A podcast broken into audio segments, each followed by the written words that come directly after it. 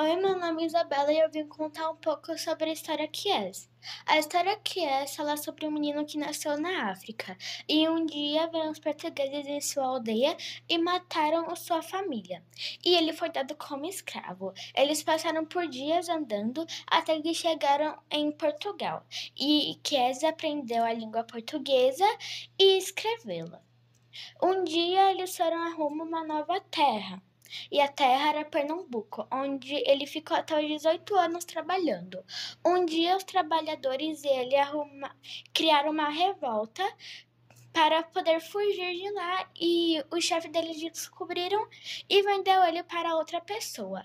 E o local onde ele foi foi para o Ceará, onde ele conheceu seu primeiro amor e teve seu filho.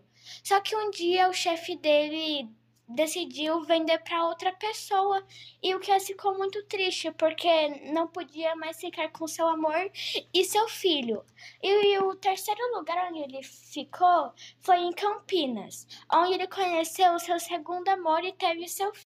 Depois de um tempo, Kes ele foi liberado junto com os outros escravos e sua esposa e ele foram morar no Rio de Janeiro. E seu filho e ele passaram a conversar com correspondência e que esse viveu feliz.